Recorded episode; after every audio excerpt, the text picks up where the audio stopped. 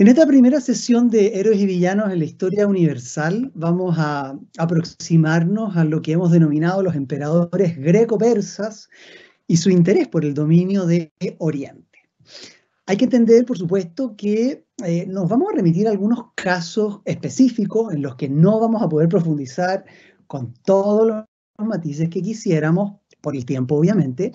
pero que de todos modos eh, reflejan de forma bastante nítida las dificultades y los claroscuros, si uno quiere,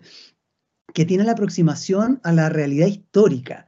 Y en particular, la posibilidad de poder encasillar dentro de estas nociones del héroe o del villano algunos eh, sujetos históricos que a veces, más que conocerlos como individuos, parecieran ser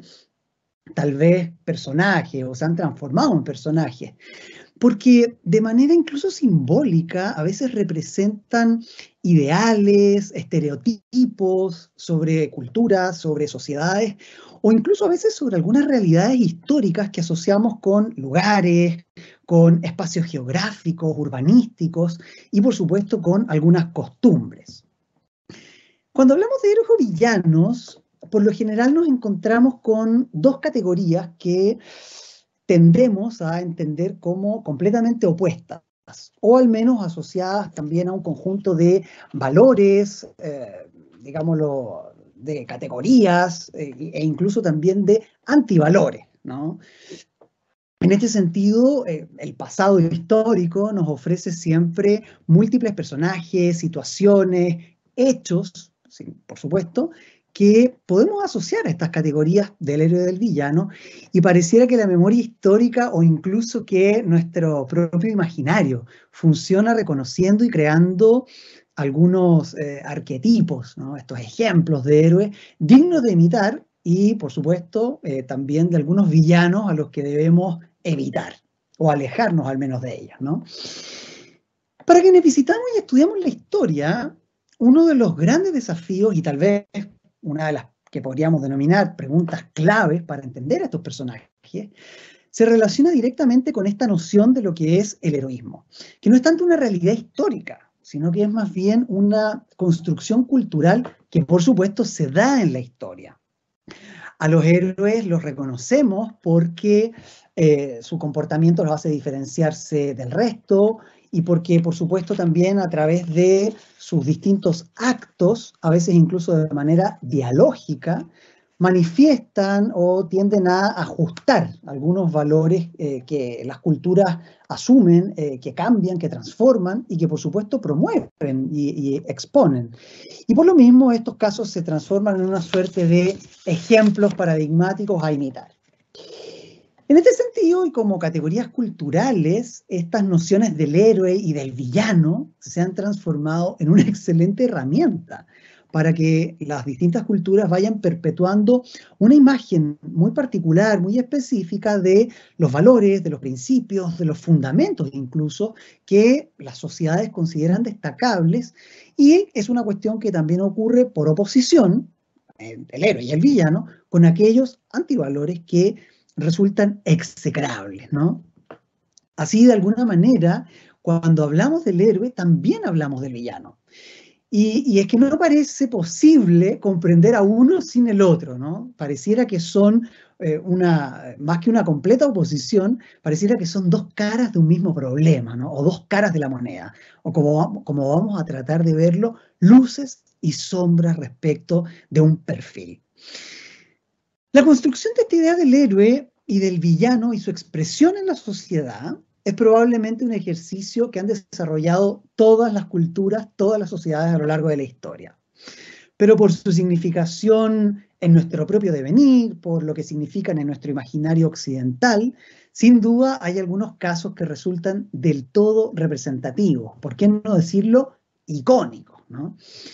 Y me refiero especialmente a aquellos que reflejan una oposición entre lo que consideramos propio de nosotros, o más bien de nuestra cultura, es decir, Occidente, y lo que representan los otros, los que están al frente, los que son distintos, es decir, los que son diferentes, ¿no? Y en nuestro caso, Oriente. No cabe ninguna duda de que estas, digámoslo así, categorías culturales del héroe y del villano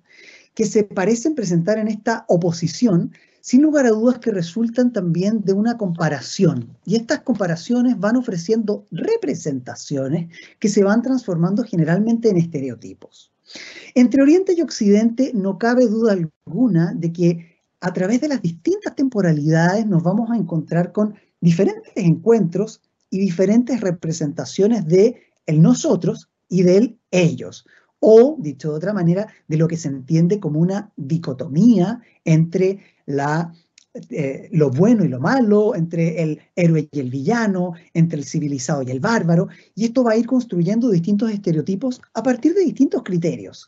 sea por motivos religiosos, por una cruzada, por una guerra santa, sea por motivos políticos, por motivos económicos o incluso por leyes o por formas de vida, esta perspectiva entre Oriente y Occidente, asociada a una idea del heroísmo y del villano, de lo bueno y de lo malo, ha estado presente a lo largo de la historia. No obstante, hay momentos clave, momentos cruciales que resultan tal vez fundacionales para entender estas oposiciones y estas miradas que van a ir construyendo estereotipos que van a estar muy asociados a la idea de algunos personajes que son, por supuesto, los que vamos a visitar en esta sesión. El inicio de estas dicotomías, el inicio de estos enfrentamientos y de estas oposiciones, los vamos a encontrar a lo largo de la historia, pero probablemente un momento fundamental tiene que ver con un gran enfrentamiento, con una gran oposición que van a desarrollar los griegos, representantes de Occidente, y los persas, representantes de Oriente, en el siglo V antes de Cristo, es decir, en el mundo antiguo, en una época muy próxima a la que se conoce como la época clásica del mundo griego.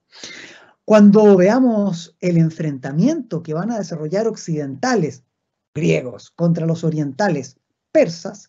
no solo nos vamos a encontrar un problema de la guerra, un problema de la estrategia militar o un problema del enfrentamiento político,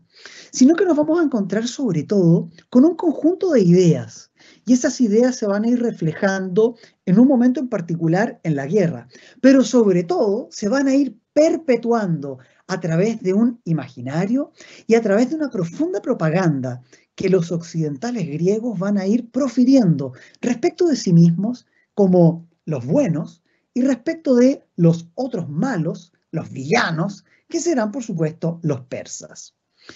No obstante, esta situación esta guerra y este enfrentamiento no solo se va a quedar en el siglo V, sino que va a trascender las barreras de la historia.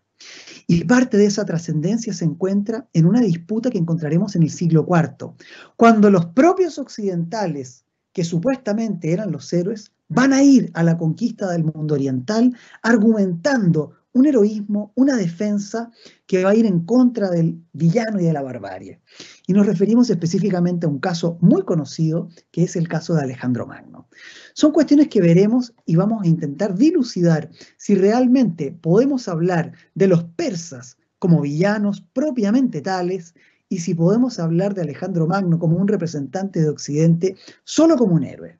Al parecer, y como intentaremos reflejar, en ambos casos hay luces y sombras. Los orígenes del problema entre Oriente y Occidente, del enfrentamiento entre el salvajismo, la barbarie y lo que pareciera ser una civilización y todo un conjunto de valores sobre la libertad, se van a dar en primera instancia en lo que conocemos como las famosas guerras médicas.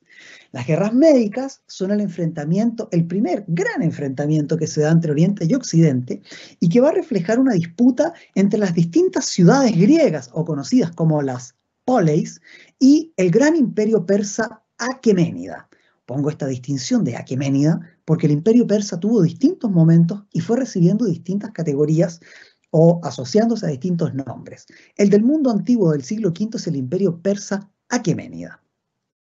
En este enfrentamiento, que se trata por supuesto de una batalla muy profunda, nos vamos a encontrar con las primeras dicotomías y con las primeras comparaciones respecto de un occidente que se refleja en Grecia con la idea de la libertad y un, occidente, y un, perdón, y un oriente que se refleja en el imperio persa con la idea de la barbarie. Una libertad occidental que por supuesto va a estar muy asociada a la idea de la existencia de leyes que promovían la mesura, el control, la proporción, y que por supuesto se va a reflejar en la escena social y política a través de la capacidad del autogobierno o la capacidad que tenían muchas ciudades griegas para tomar decisiones respecto de su propio devenir y de su propio futuro. Incluso en algunos casos, como en Atenas, con un sistema que lentamente va profundizando en la democracia. En el caso de los orientales, en el caso del imperio persa, por el contrario, se observa una barbarie asociada, por supuesto, a la carencia de leyes, al poder absoluto del monarca, a una arbitrariedad por completo que existe a la hora de tomar decisiones, a la hora de rendir cuentas, y por supuesto a una desmesura y a una desproporción que no solo se ve en la escena política, sino que se ve con mucha fuerza en lo que será la escena de los valores y de las nociones respecto de lo que está bien y de lo que está mal, que principalmente se van a trasuntar en lo que conocemos como vicios occidentales, perdón, eh, virtudes occidentales y los vicios de Oriente. Para entender este problema entonces y abordar cómo este enfrentamiento, esta primera oposición, se va a instalar como una fórmula para construir arquetipos entre lo que será Oriente y Occidente, entre incluso lo que podríamos denominar el heroísmo y el villanismo, o el héroe y el villano, hay que entender, en primer lugar, al mundo venida y entender por qué se va a instalar como el centro o como el eje a partir del cual Occidente construirá sus propias nociones, sus propios valores por oposición, utilizando este imperio persa como, por supuesto, el malo, el villano y el, digámoslo así, eh, el representante de los antivalores. ¿Qué es el imperio de Aquemenia y cuáles son sus orígenes? Probablemente muchos de nosotros, cuando hablamos del imperio persa, o cuando imaginamos al imperio persa, lo primero que se nos viene a la cabeza son la idea de la barbarie, la molicie, cuando pensamos en el, en el rey persa, en el emperador persa, en un tremendo harén con mujeres que lo abanican, lleno de vicios, lleno de excesos. En el fondo tenemos una idea muy estereotipada que no solo ha sido retratada a través de los historiadores en el tiempo, sino que incluso, como vemos aquí en esta imagen, el cine, la televisión ha tendido a propagar. Una imagen muy extraña que nada se condice con lo que se ha encontrado como vestigios arqueológicos, como algunos textos y como referencias, digámoslo así, incluso griegas respecto de lo que eran estos orientales. No obstante, para comprender bien este problema, hay que asumir que toda esta idea de la molicie, toda esta idea del vicio, está muy asociada a las fuentes con las que contamos para estudiar este mundo aquemenida y este mundo persa oriental. Si bien, es cierto, existen vestigios arqueológicos, hay algunas inscripciones, hay mucha arqueología, hay cultura material, que nos ofrece una gran presentación respecto de un mundo bastante desarrollado, bastante civilizado desde el punto de vista de las formas de vida, del desarrollo económico, del desarrollo administrativo, etc. Buena parte de las imágenes que tenemos sobre este mundo persa están desarrolladas a través de los relatos que nos ofrecieron los propios historiadores eh, de, digámoslo así, literatos, escritores, poetas, eh, etcétera, del mundo griego. Es decir, mucho de lo que conocemos sobre el mundo oriental está desarrollado desde el mundo occidental, desde sus propias categorías, pero además desde sus propios intereses de legitimación y de definición frente al otro que observan, por supuesto, en una, en una categoría de inferioridad. Y en este sentido, lamentablemente, si bien tenemos muchísimos vestigios arqueológicos del mundo oriental, los persas fueron bastante mezquinos a la hora de escribir su historia. Y por eso muchos de los relatos que tenemos, que van a ser fundacionales, resultan de algunas descripciones originarias, digámoslo así, de lo que será esta dicotomía entre Oriente y Occidente que nos van a ofrecer los occidentales, particularmente los famosos relatos de Heródoto. Más allá de estos detalles, más allá de estas realidades que son, por supuesto, historiográficas o que están escritas a través de los historiadores y que van construyendo una imagen, no necesariamente se condicen con la historia. Y precisamente por eso vamos a, revisar de manera muy sucinta quiénes son estos persas, de dónde provienen y cómo podemos entenderlos de una manera un poco más acabada para, por supuesto, poder evaluar y ponderar más bien si esta imagen sobre el heroísmo eh, occidental y los villanos del mundo persa oriental es tan susceptible de afirmar. ¿De dónde vienen los persas? La verdad es que en esto podríamos ahondar profundamente, pero vamos a señalar que los persas provienen de una serie de pueblos que van migrando, son pueblos denominados indoarios, que van migrando desde el año 2000 a.C., desde lo que son las estepas euroasiáticas, y van a ir ingresando lentamente hacia lo que son todas las zonas de las mesetas iranias toda la zona del Irán.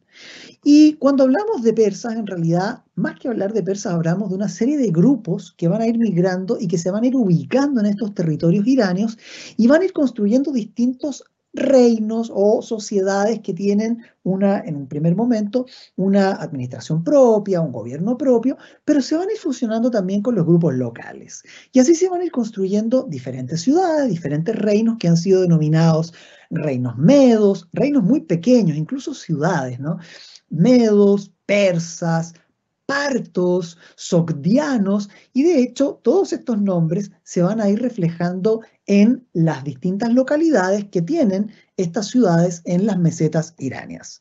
No obstante, estos reinos ya hacia el año 1000 a.C. van a estar gobernados o van a estar, digámoslo así, subyugados frente a grandes imperios de la antigüedad, particularmente el imperio asirio y en algún minuto el neoasirio y también frente al imperio babilónico. El imperio asirio era un imperio muy poderoso y había logrado subyugar a muchas de estas ciudades. No obstante, ya hacia el año 1000 a.C.,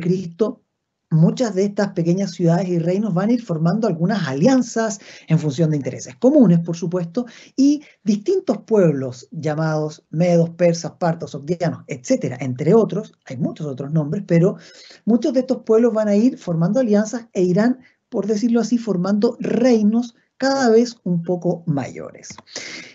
Ya hacia el siglo VI nos vamos a encontrar con que uno de esos reinos es el reino de los medos. Y la verdad es que el reino de los medos no es otra cosa que la fusión de muchos de estos otros pueblos que habían ido habitando los territorios del Irán, que se van a enfrentar frente al poder de los asirios y van a terminar derrotándolos. No solo a los asirios, sino que incluso también a otros pueblos de la, los que se conocen como los pueblos de las estepas, como los famosos esitas, unos pueblos que en realidad no solo estaban en las estepas, también se supone que estaban en unas zonas del Asia Menor. Son pueblos un poco indeterminados, por eso no los puedo señalar de manera muy concreta, pero eran pueblos que habitaban y que coexistían junto con estos otros reinos de origen iranio que habían sido subyugados por los asirios.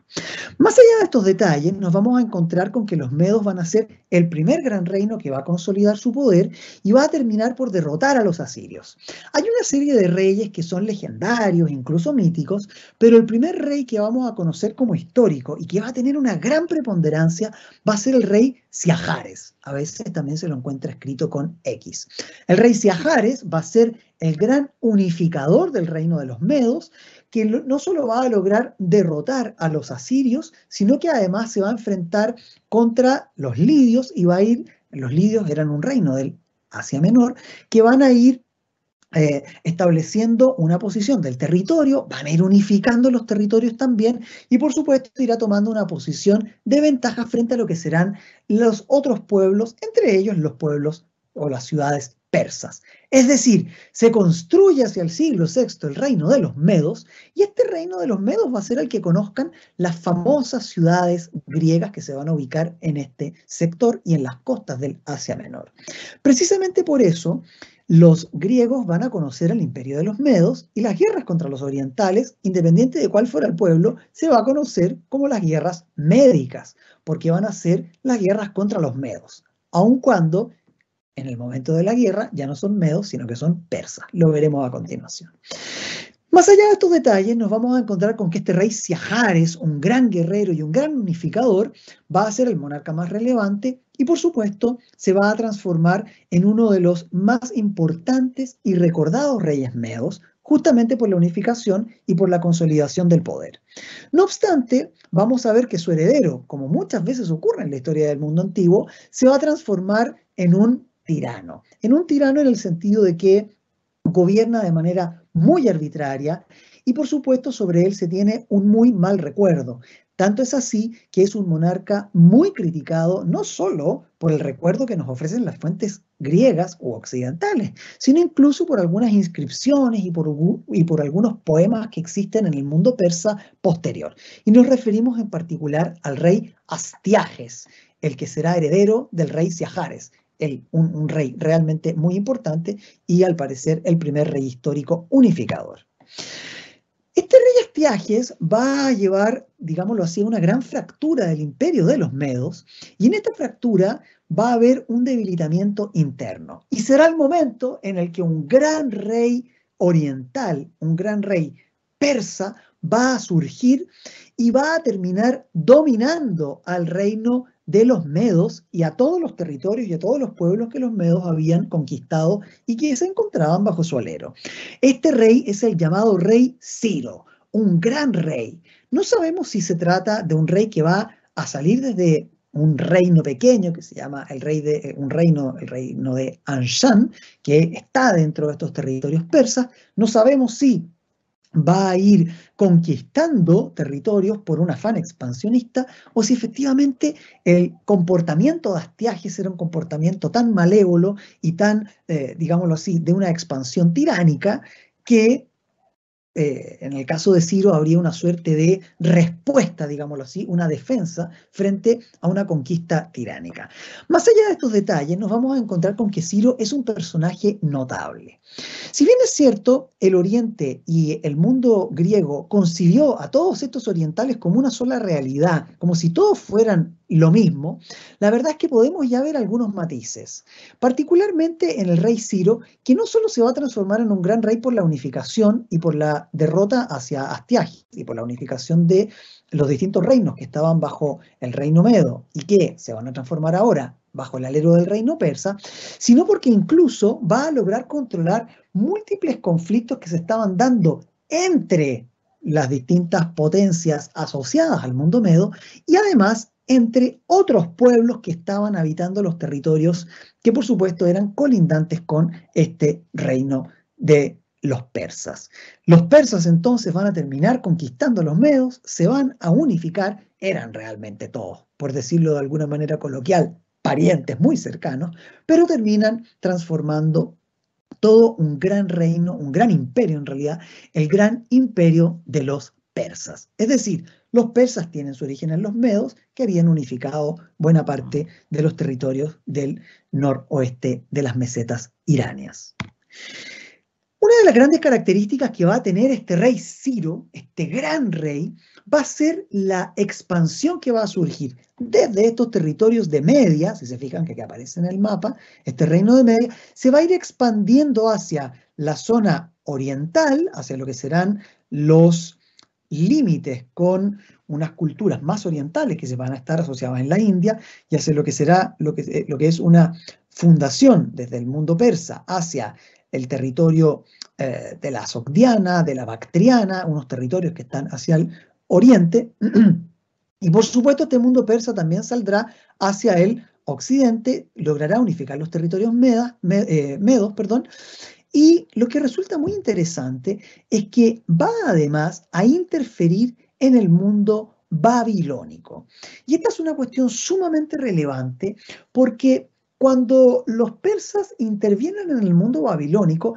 lo van a conquistar, pero va a ser una conquista que va a estar muy asociada a la liberación de los pueblos que habían estado subyugados bajo el imperio babilonio, que era un imperio profundamente fuerte, pero además que era esclavizador, digámoslo así, de muchos de los pueblos que eh, vivían bajo su alero. Precisamente por eso, en muchos textos antiguos, incluso hasta en los textos del Antiguo Testamento, de la Biblia, se reconoce a Ciro como un gran rey, como unos persas que son realmente benefactores. De hecho, en los territorios que van a ir conquistando estos persas bajo el alero de Sirio, se le van a reconocer los derechos a muchas de las comunidades que estaban asentadas y van a ser derechos no solo en términos políticos, de respeto, sino que además incluso en términos culturales. Tanto es así que cuando el imperio persa en los tiempos de Ciro comienza a expandir sus territorios, va a desarrollar, va a desplegar toda una política de legitimación de las conquistas para intentar adherir a los distintos súbditos a través de la benevolencia. Y esta es una política de conquista, decían estos persas, que iba a consolidar lazos permanentes de imperio. En otras palabras, lo que querían eran tener súbditos, pero no necesariamente subyugados. Y aquí hay una cuestión bien interesante, porque a través de la conquista y a través de la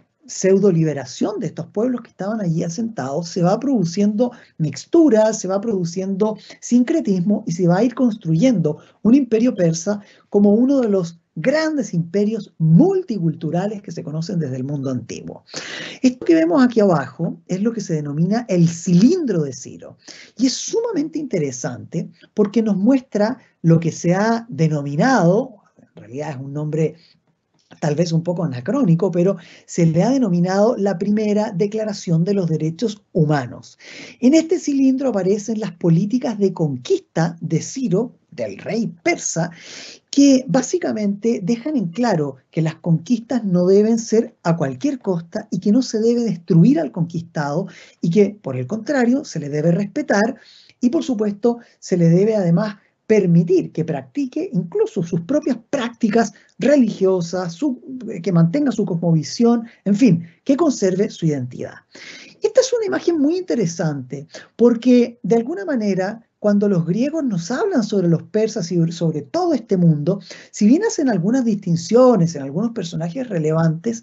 intentan construir una imagen bastante generalizada respecto de la barbarie. Pero por lo que vemos en las fuentes y por lo que podemos encontrar a través de la historia e incluso de los vestigios arqueológicos, al parecer esta idea de que todos los monarcas persas eran unos tiranos, eran unos individuos viciosos y que no respetaban ninguna regla, se va destruyendo. Es decir, todo este espíritu del villano persa, todo este espíritu del villano, del otro, del bárbaro, del salvaje, al parecer no se condice tanto con esta imagen que sí nos muestran algunos vestigios arqueológicos y que incluso también nos ofrecen relatos como los relatos, en este caso bíblicos, pero que finalmente tienen en el Antiguo Testamento, bueno, en el Nuevo también, eh, elementos históricos. Incluso lo que resulta sumamente interesante a propósito de la eh, exageración, de la desproporción y de la desmesura, dice relación con la tumba de Ciro. Ciro es reconocido como el gran rey, ese es el apodo que tienen, ese es el apelativo, digámoslo así. Y este Ciro, el gran rey, cuando muere es enterrado en una tumba en Pasargada, un territorio que era muy rico desde el punto de vista natural, pero la tumba que vemos acá es una tumba bastante humilde. Se supone que esta tumba en realidad estaba en un territorio que estaba rodeado de grandes jardines, denominado paraíso, ¿no?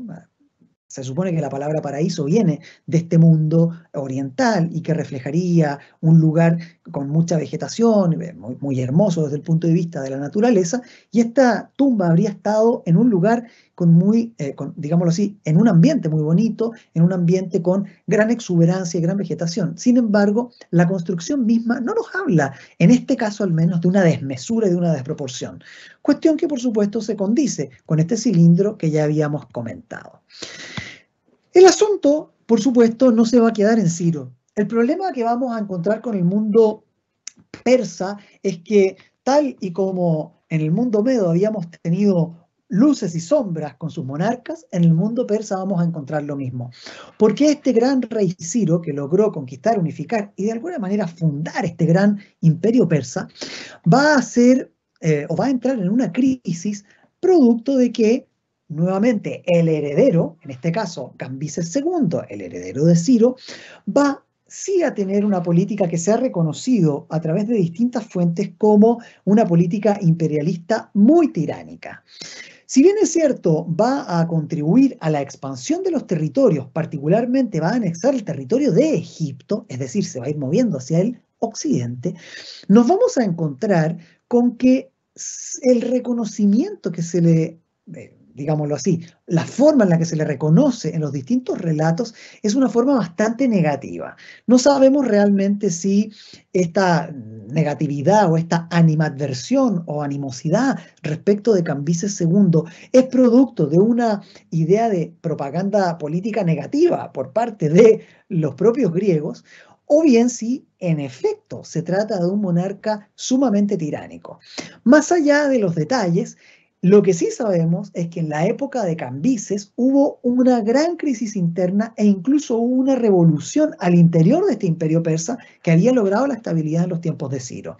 Y por supuesto, esta gran inestabilidad va a dar lugar a enfrentamientos internos, a intereses particulares en los distintos pueblos que estaban coexistiendo, cohabitando los territorios del imperio persa, y por supuesto que aparecerán algunos personajes muy interesantes, como el famoso Gaumata, o también llamado Gaumata. Este Gaumata o Gaumata es un sacerdote mago, da lo mismo, era de, era de un grupo, ¿no? que intenta hacerse pasar por el hermano de Cambises II y frente a una revolución interna, este Gaumata levanta a muchos gobernantes locales que había de pueblos dominados bajo los persas y por supuesto bajo esta situación es que se presta todo el momento para que surja el gran rey Darío. Darío era, por decirlo así, uno más de los que formaba parte del reino de los persas. Sin embargo, fue quien logró dominar la rebelión propiciada por Gaumata y logró además unificar todos aquellos pueblos que en algún momento habían estado unificados, pero que luego habían entrado en una suerte de revolución, en una suerte de pseudo-independencia, y por supuesto Darío logra conquistar o reconquistar y unificar a todos estos territorios a través de una política no solo militar, sino que además una política de propaganda eh, y de religiosidad. Es muy interesante porque lo que vemos aquí eh, a la derecha es la denominada inscripción de Behistún, una inscripción notable que tiene, está en una altura algo así como de 80 metros, está, está muy alta, tiene una visibilidad desde diversos territorios, esto está en Irán,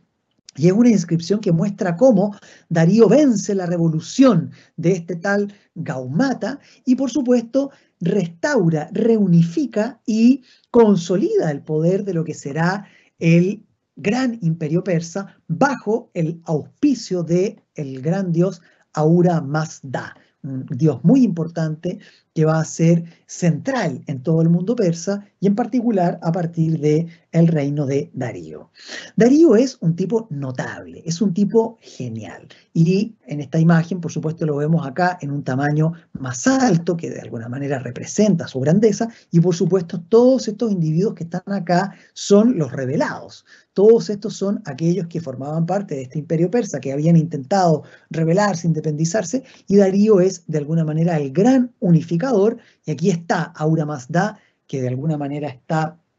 observando y por supuesto es parte del beneficio que se le da a Darío producto, digámoslo así, de su respeto a los dioses y, eh,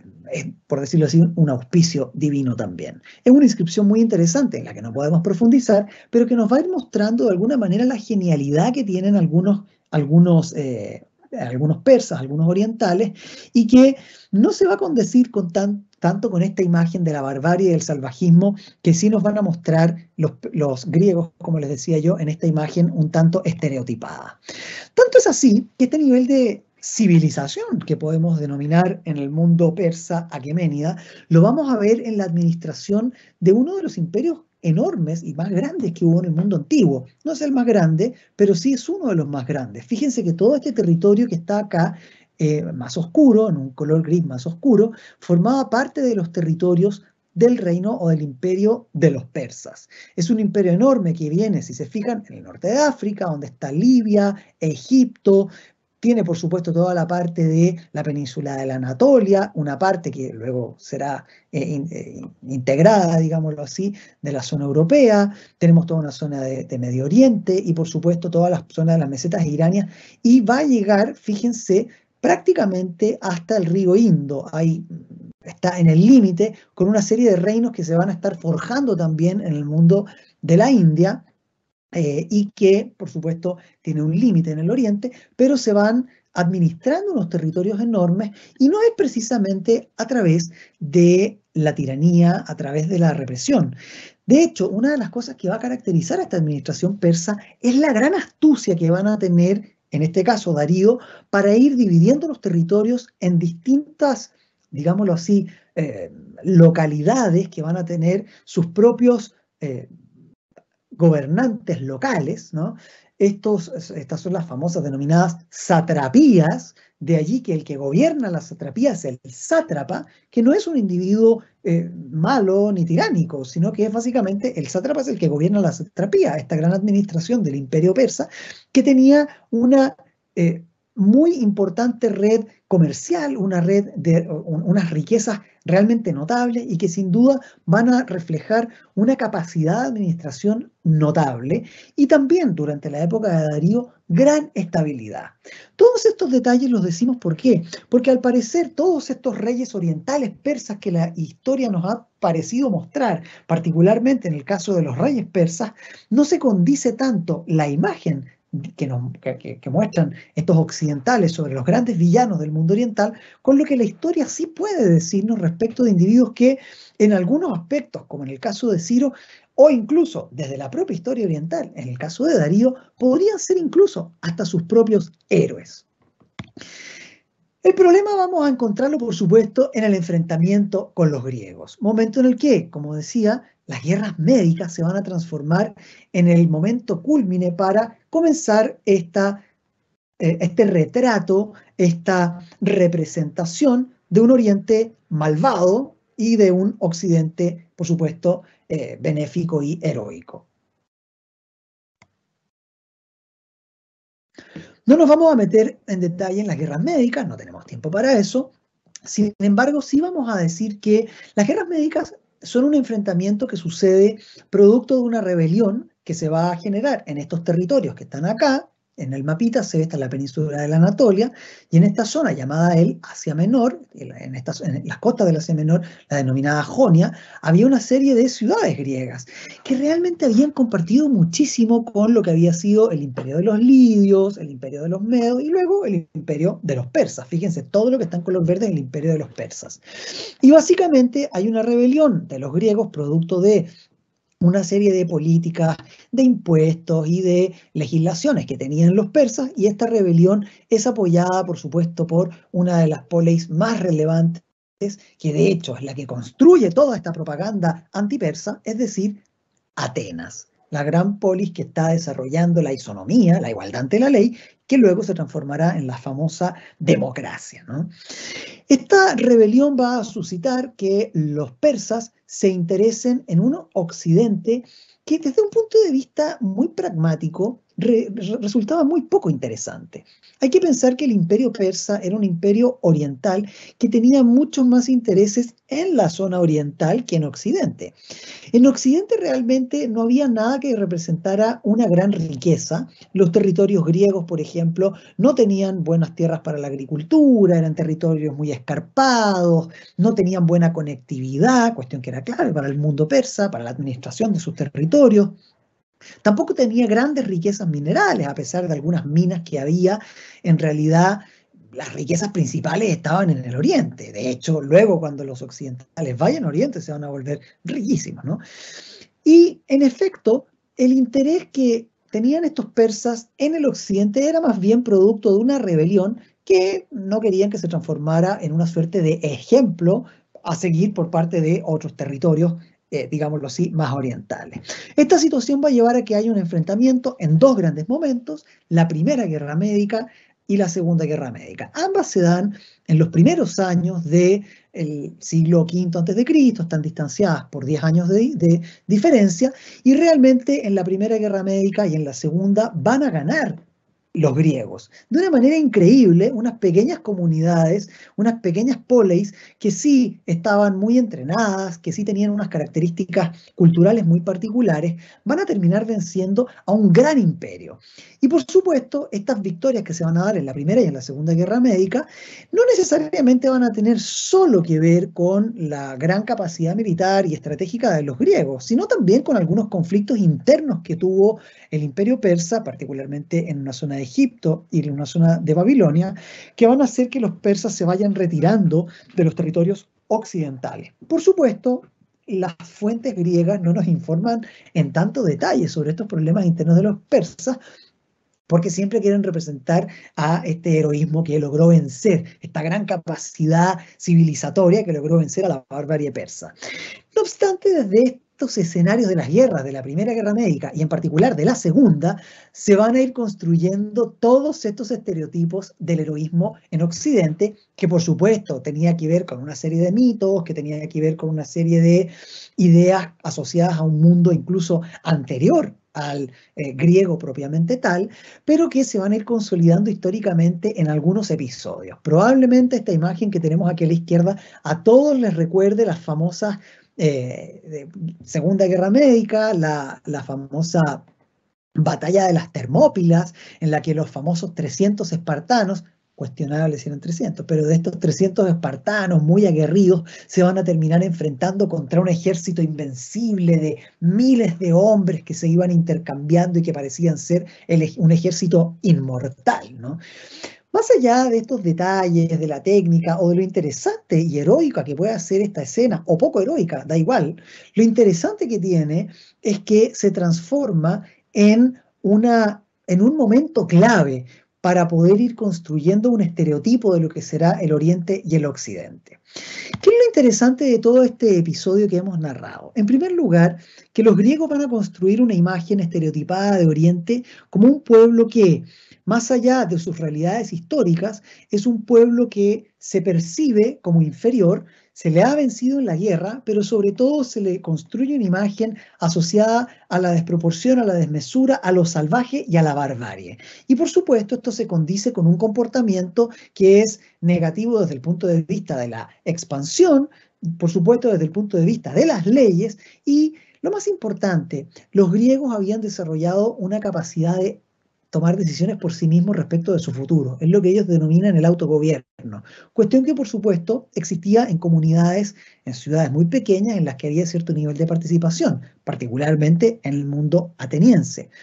Y los, y los persas van a representar un mundo monárquico en el que el monarca se va a exagerar la figura del monarca por parte de los griegos y se lo va a presentar como un individuo casi todopoderoso que no tiene que rendirle cuentas a nadie. En la realidad histórica, como vemos, esto no es tan así y en el caso de Ciro, incluso en el caso de Darío, vemos bastante mesura y por supuesto vemos reconocimiento más allá de las fuentes griegas como grandes individuos.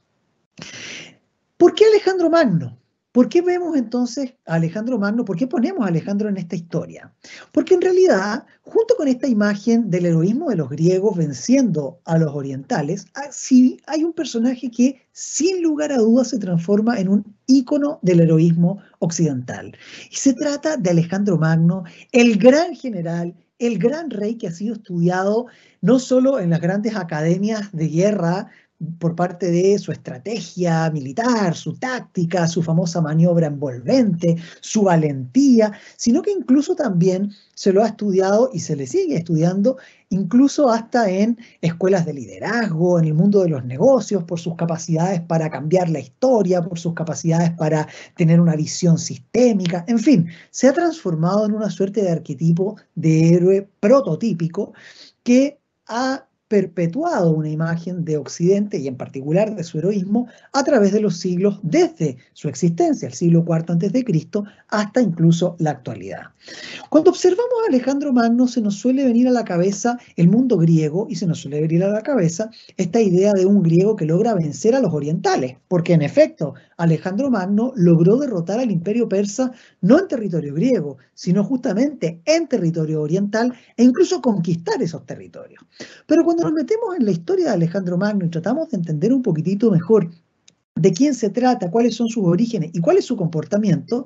realmente nos vamos a encontrar con bastantes dualidades. Algunas dualidades que resultan tan interesantes que podemos hacer incluso paralelos con los propios persas, los propios villanos de la historia.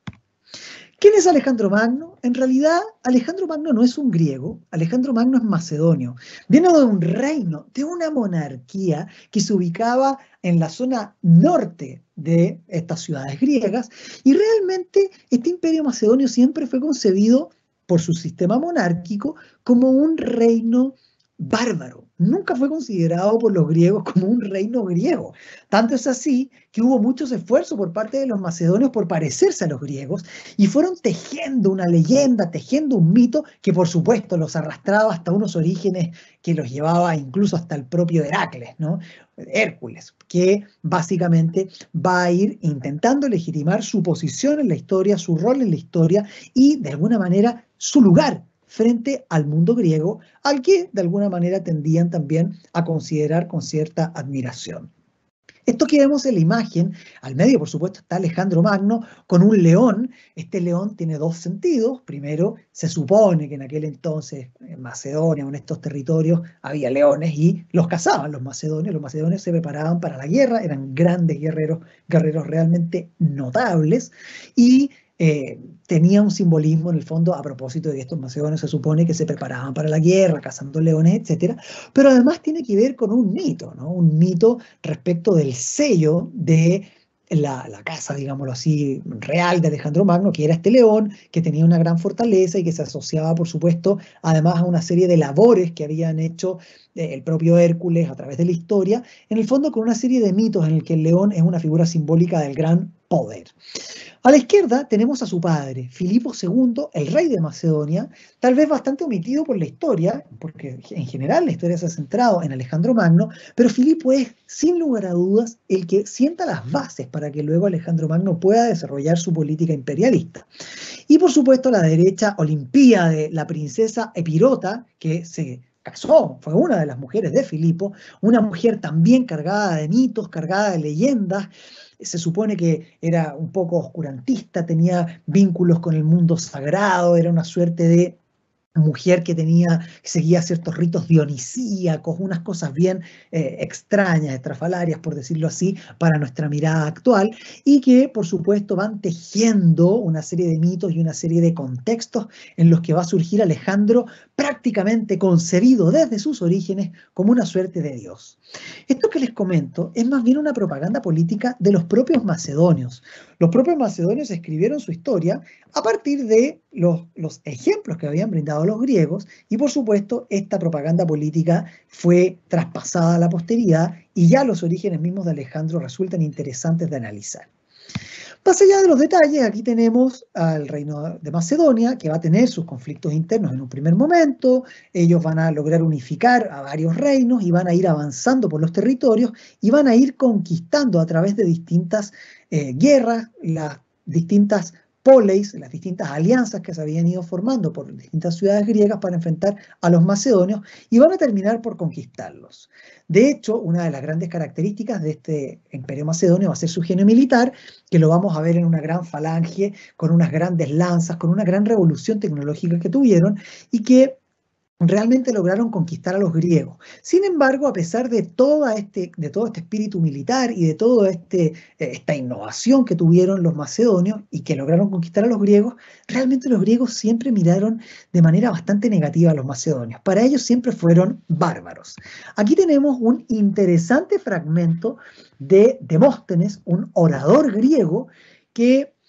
cuando observa a estos bárbaros del norte, a este imperio, a este reino macedonio que estaba avanzando, y la mirada de algunos griegos como Isócrates, otro orador, que observaba con cierta benevolencia a estos reinos macedonios, les, escribe, digámoslo así, Demóstenes un gran discurso en el que habla a propósito de los bárbaros, ¿no? Y dice, a propósito del rechazo a los bárbaros, Dice, pero no tienen estos sentimientos respecto de Filipo, sentimientos negativos, ¿no? Lo que ahora, eh, y lo que ahora hace, el avance hacia Grecia, a pesar de que no solo eh, no es un griego, y, que ni siquiera está relacionado por los griegos por algún lazo de unión, sino que incluso, y esta es la parte más notable, ni siquiera es un bárbaro procedente de un lugar que se pueda nombrar,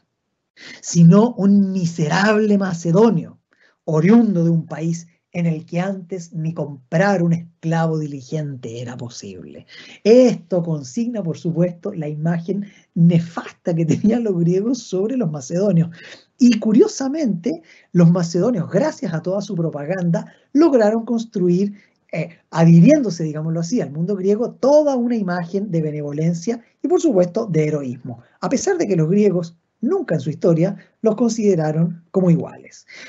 Bueno, más allá de estos temas, vemos que el reino de Macedonia va a terminar conquistando a estos reinos griegos, va a tener distintos comportamientos, va a depender mucho del nivel de resistencia que tuvieron los griegos y también del nivel de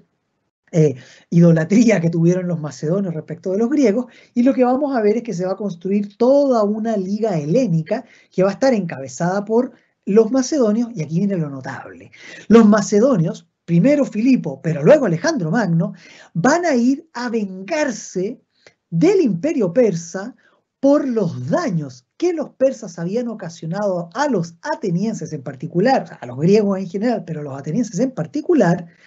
en las guerras médicas. Si bien es cierto, las guerras médicas lograron triunfar los, los griegos, los persas destruyeron Grecia y en particular Atenas. Fue destruida, fue quemada. Y justamente parte del argumento de legitimación que van a ocupar los macedonios para ir a la conquista de Persia y por supuesto para ganarse el favor de los atenienses, cuestión que nunca hicieron por completo, o de los griegos en general, va a ser mostrar este proceso de conquistas como una suerte de venganza por los daños proferidos por los persas en las guerras médicas. Es parte de la genialidad, por supuesto, de los macedonios y también es parte de la genialidad de Alejandro. Va a morir Filipo II y va a tener que asumir Alejandro, momento en el que no se le va a hacer fácil, pero desde sus orígenes va a comenzar a tejerse la leyenda. ¿Es Alejandro un héroe? ¿Es Alejandro por completo un eh, hombre benévolo? Esta es una cuestión muy discutible y que al día de hoy en realidad está, hay que em, equilibrar. No es ni un gran héroe ni tampoco un gran villano. Al parecer tiene luces y sombras, al igual que Darío, al igual que, eh, digámoslo así, eh, Ciro, y por supuesto al igual que muchos personajes, incluso el más malvado rey de los persas, Jerjes, el más famoso, eh, el más desmesurado, que al parecer también está bastante tergiversado desde el punto de vista de los griegos. Bueno, ¿cómo se forja esta leyenda de Alejandro Magno? En realidad, esta leyenda está forjada desde los orígenes de Alejandro. Alejandro Magno habría sido educado, entre otros, por nada más y nada menos que por el famoso Aristóteles, un filósofo, un intelectual profundamente reconocido en el mundo occidental y en particular en el mundo griego del siglo IV a.C. No obstante, esta educación no va a ser solo un elemento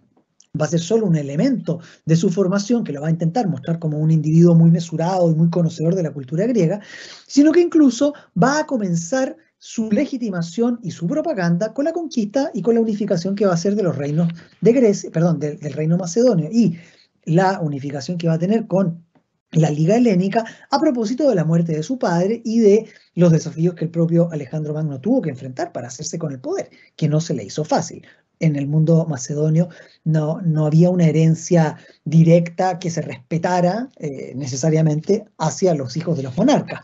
Existía la noción, pero muchas veces había conflictos internos, crisis, etc. ¿no? Y Alejandro Magno logró sortearlo. Más allá de estos problemas internos, el gran desafío y la gran historia de Alejandro Magno se va a consagrar a través de ir eh, a vengar al, digámoslo así, eh, al mundo griego y al mundo ateniense contra Persia. Y en este proceso va a ir construyendo toda una propaganda política muy notable. La verdad es que Alejandro Magno va a salir desde Macedonia y va a ir recorriendo todos estos territorios que vemos en un color, eh, en un color eh, rojizo, morado, que va a ir desde el mundo de las ciudades griegas que habitaban estos territorios en la Anatolia, va a ir pasando por Egipto y se va a ir yendo cada vez más en profundidad hacia lo que se conocen como las satrapías eh, orientales y las satrapías más eh, lejanas, que son las satrapías eh, superiores que se conocen.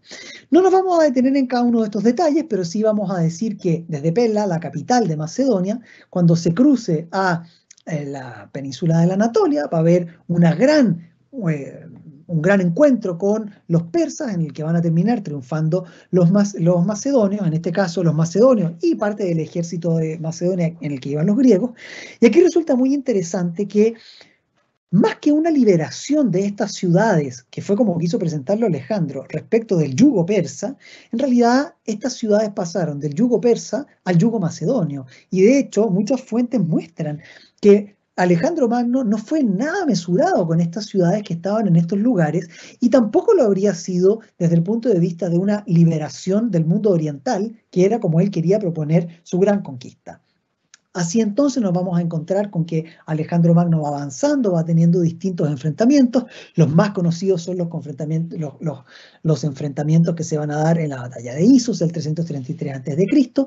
Y fíjense que el comportamiento de Alejandro, que es un comportamiento de mucho arrojo militar, no solo le va a traer victorias, sino que le va a ir trayendo a lo largo de su historia grandes conflictos con el Estado Mayor, grandes conflictos con sus propios generales macedonios, que eran sus amigos, que en algunos momentos empiezan a rebelarse. Primero, porque Alejandro Magno comenzó a obsesionarse con el Oriente, comenzó a obsesionarse con las victorias y por supuesto comenzó a actuar también de una manera desmesurada tal y como supuestamente lo habrían hecho los orientales, destruyendo ciudades, quemando ciudades y lo más importante, asumiendo muchas de las costumbres como la prosquínesis, esta eh, inclinación en la que se tiran al suelo, esta genuflexión, ¿no? que era propia del mundo persa y que él comienza a asumir como parte de su desarrollo eh, cultural.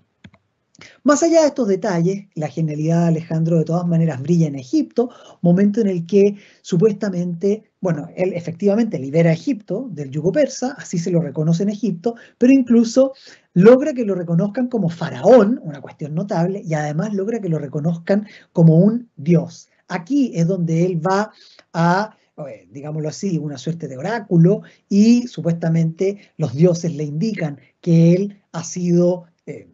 que es pariente, digámoslo así, de los dioses. Por supuesto que hay muchas fuentes, hay muchas leyendas que nos, cuentan al respecto. No vamos a entrar en los detalles por una cosa de tiempo, pero de todas maneras aquí tenemos a Plutarco, un gran historiador de la antigüedad que escribe sobre Alejandro Magno, Plutarco, que por cierto es muy interesante, pero también es muy chismoso, y es notable porque van construyendo y van mitificando la figura de Alejandro. Nos dice brevemente, Parecióle a la esposa, Olimpíade, que antes de la noche en que se reunieron en el tálamo nupcial con Filipo II, el padre, habiendo tronado, cayó un, tronó, cayó un rayo en el vientre de ella, y que de golpe se encendió mucho fuego, el cual dividiéndose después en llamas que se esparcieron por todas partes, se disipó. Filipo, algún tiempo después de celebrado el matrimonio, tuvo un sueño en el que le pareció que sellaba el vientre de su mujer y que el sello tenía grabada la imagen de un león. Esto es lo que les comento a propósito del león y a propósito de la mitificación de Alejandro, ya prácticamente divinizado. Bueno, más allá de estos detalles específicos, lo que vamos a ver es que el, el imperio de Alejandro va a ir eh, construyéndose a la luz de múltiples conquistas y estas conquistas por supuesto irán por distintos territorios, por satrapías que van a ser inferiores, medias y superiores y por supuesto en las satrapías superiores va a tener otro gran enfrentamiento con su Estado Mayor. ¿Por qué pongo énfasis en esto? Porque Alejandro no era un ser perfecto, Alejandro era tal y como podríamos mirarlo desde un punto de vista occidental, era muy vicioso, tenía grandes vicios eh, desde el punto de vista más, más terrenal, eh, gustaba de la bebida y de una gran vida, pero además de eso tenía una gran desmesura. Y su gran desmesura, como los griegos decían, la hibris, una gran desmesura que lo llevaba a enfrentarse a estos territorios, a veces inhóspitos, también lo llevó a enfrentarse a sus propios generales, a sus propias fuerzas. De hecho, el gran problema va a estar en la India, momento en el que va a traspasar el río Indo y se va a enfrentar contra el rey Poro, el gran rey que tenía múltiples elefantes. Esta batalla contra los de la India realmente es una batalla notable. Supuestamente muere Bucéfalo, el gran caballo de Alejandro Magno. Es una batalla muy heroica, pero también es una batalla que ya consolida lo que será el fin de la expansión de Alejandro, porque es momento en el que no solo quedó muy herido, sino que en, el que su estado mayor realmente se revela y le exige devolverse. Por supuesto, Alejandro se devolverá, tendrá que hacer caso, se devolverá a través de bajando el río Indo y luego irá hasta lo que será eh, Babilonia, lugar en el que terminará muriendo. Cuando muere Alejandro Magno, gran, va a haber construido el imperio más grande hasta su época en la antigüedad, y uno de los más grandes de la antigüedad, ¿no? que tenía Egipto, a toda Grecia, Macedonia, la península eh, eh, eh, todos los territorios, perdón, del Asia Menor, la península de la Anatolia completa, Medio Oriente, bueno, y todo lo que será la península irania, todo lo que serán los territorios más orientales, incluso hasta el río Indo. ¿Cuál va a ser el gran problema de Alejandro Magno? Que luego de su muerte, su imperio se desarmó. El imperio de Alejandro Magno no duró nada, y no duró nada porque justamente no logró consolidar a través de alianzas estables el poder, sino que todo, el desarrollo histórico que generó a través de sus conquistas fue a la luz de una política más bien de intereses personales y de intereses respecto de su propio cuerpo de generales macedonios que, como muchas veces lo ha pintado la historia de manera muy heroica, con un afán de expansión y de construcción de un imperio universal. Con esto terminamos y algunas preguntas que nos parecen relevantes e interesantes. ¿Por qué Alejandro Magno se expande al oriente?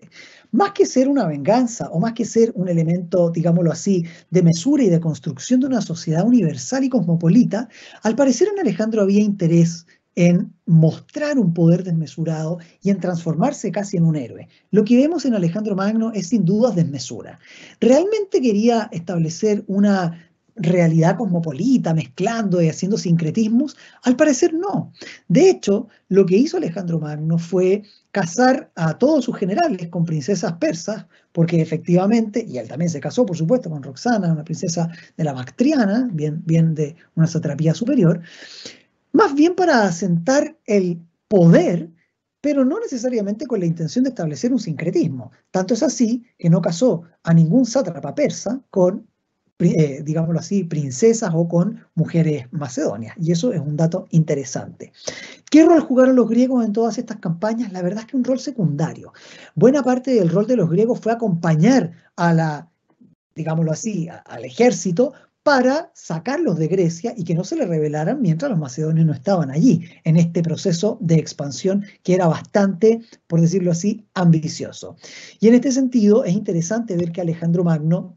no necesariamente es solo un gran héroe. ¿Tiene aspectos de héroes? Por supuesto que los tiene. Era un tipo notable, era un tipo genial, era un gran líder. Sin embargo, también tiene muchas sombras y también de alguna manera es un villano. Es un villano que no logra consolidar el poder de manera estable. Es un villano que tiene desmesura, tal como que la que se le achacaba al famoso rey Jerjes persa, tal como el que se le achacaba a los orientales. Alejandro Magno es un ser genial, pero es un ser de luces y también es un ser de sombras. De hecho, la gran pregunta que nos podemos hacer es, ¿hay, un, ¿hay solo un Alejandro? Al parecer hay más de un Alejandro, hay varios. Y finalmente, esta es una reflexión que me parece podemos hacer respecto de todos aquellos arquetipos que nos han mostrado en la historia occidental